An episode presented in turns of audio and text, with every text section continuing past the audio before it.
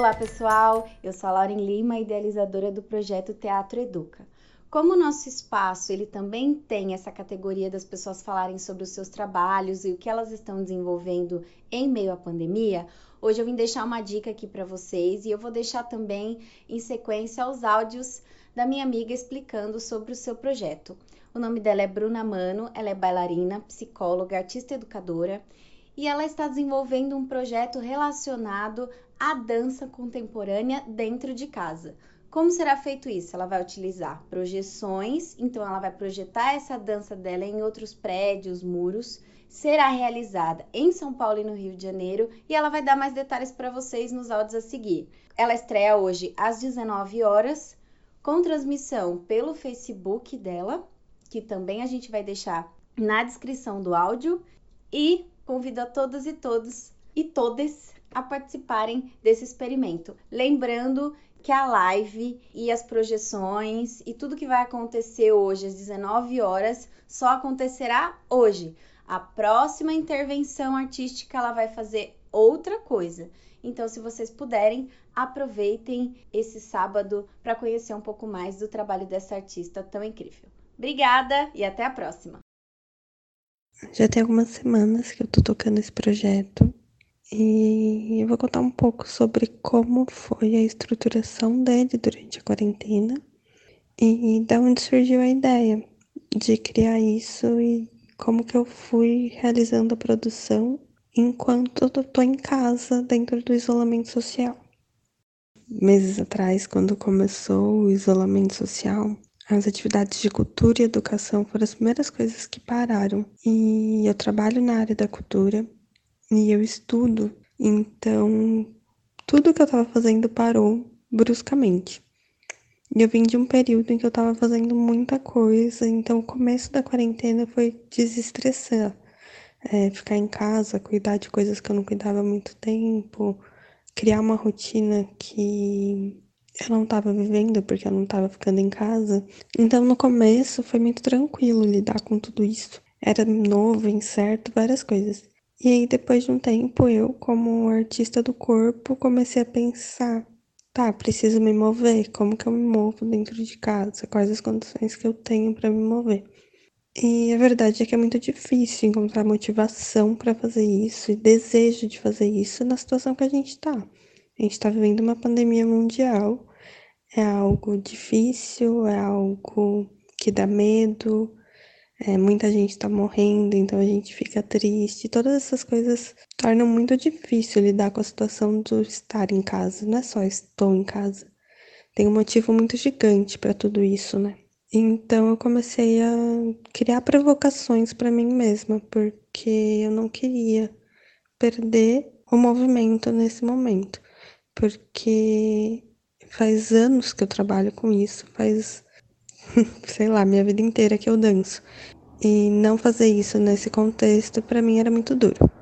Então eu comecei uma série de provocações que eu chamei de com a casa improvisação, na qual a ideia era escolher um espaço da casa, um objeto, um, é, um móvel e fazer uma improvisação corporal de dança junto com aquilo.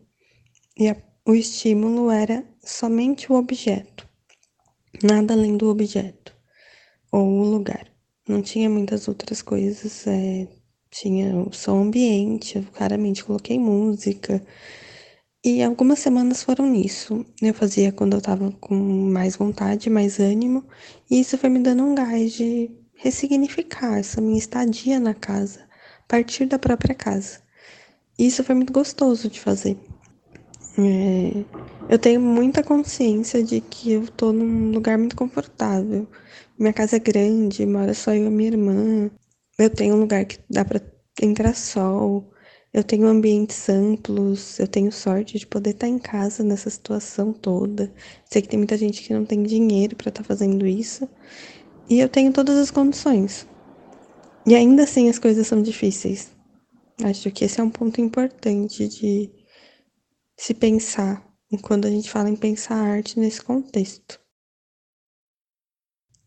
Falando em pensar arte nesse contexto, é, com o passar das semanas, dentro da quarentena do isolamento social, a gente foi tendo outras notícias e outras informações sobre o que é a pandemia, o que é o coronavírus, é, como as coisas podem vir a ser a partir de agora.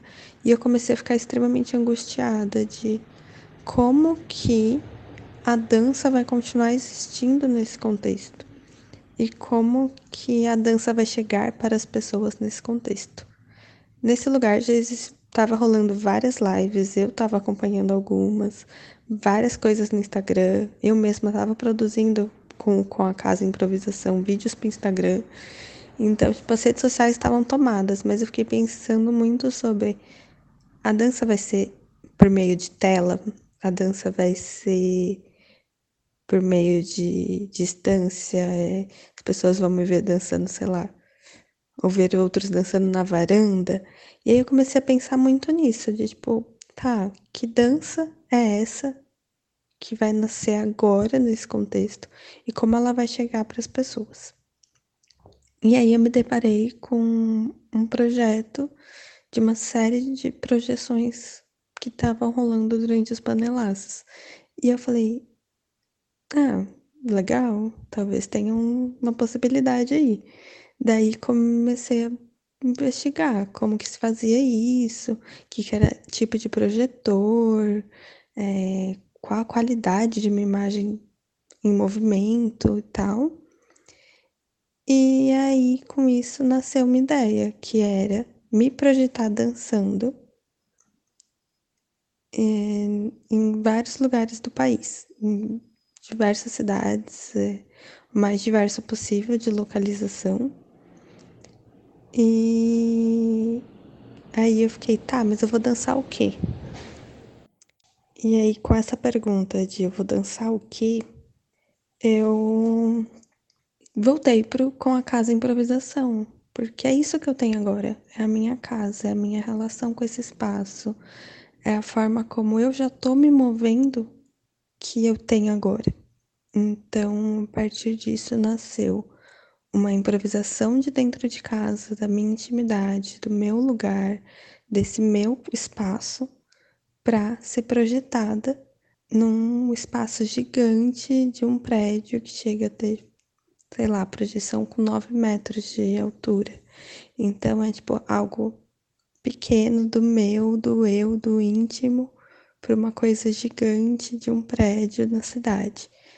É, e daí veio o nome do projeto, que é Intimicidade, e é quase como uma janela temporária para dentro da minha casa. É, essas últimas semanas eu passei por um período de produção, porque é, achar pessoas que possam projetar ou pessoas que tenham projetores capazes de fazer isso foi uma tarefa super complicada. Eu sigo na busca, estou sempre aberta a parcerias.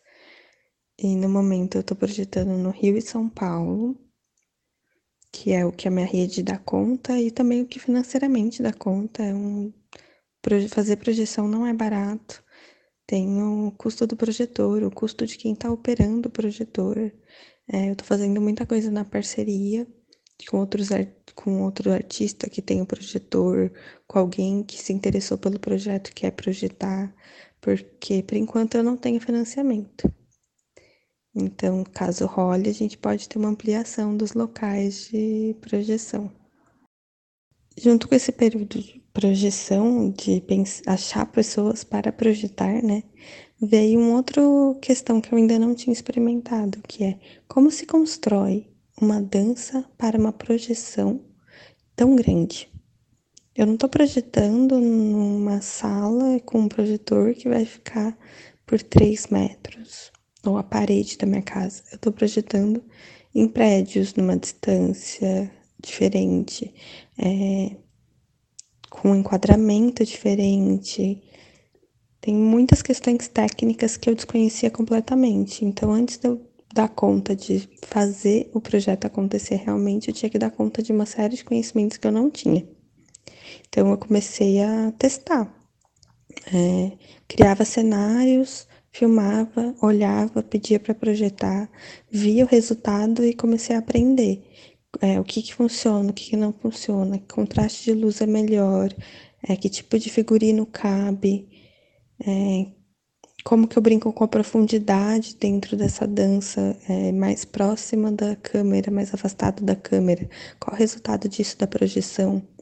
Então, o projeto não é, um, é uma dança para ser vista ao vivo, ela é uma dança para a tela, ela é uma dança para ser projetada. Então, é uma espécie de videodança, ela é feita para isso. Eu delimito um espaço da casa, eu delimito o enquadramento, eu sei onde ele começa, onde ele termina, é, eu vejo na câmera do celular, eu tô fazendo tudo com o celular.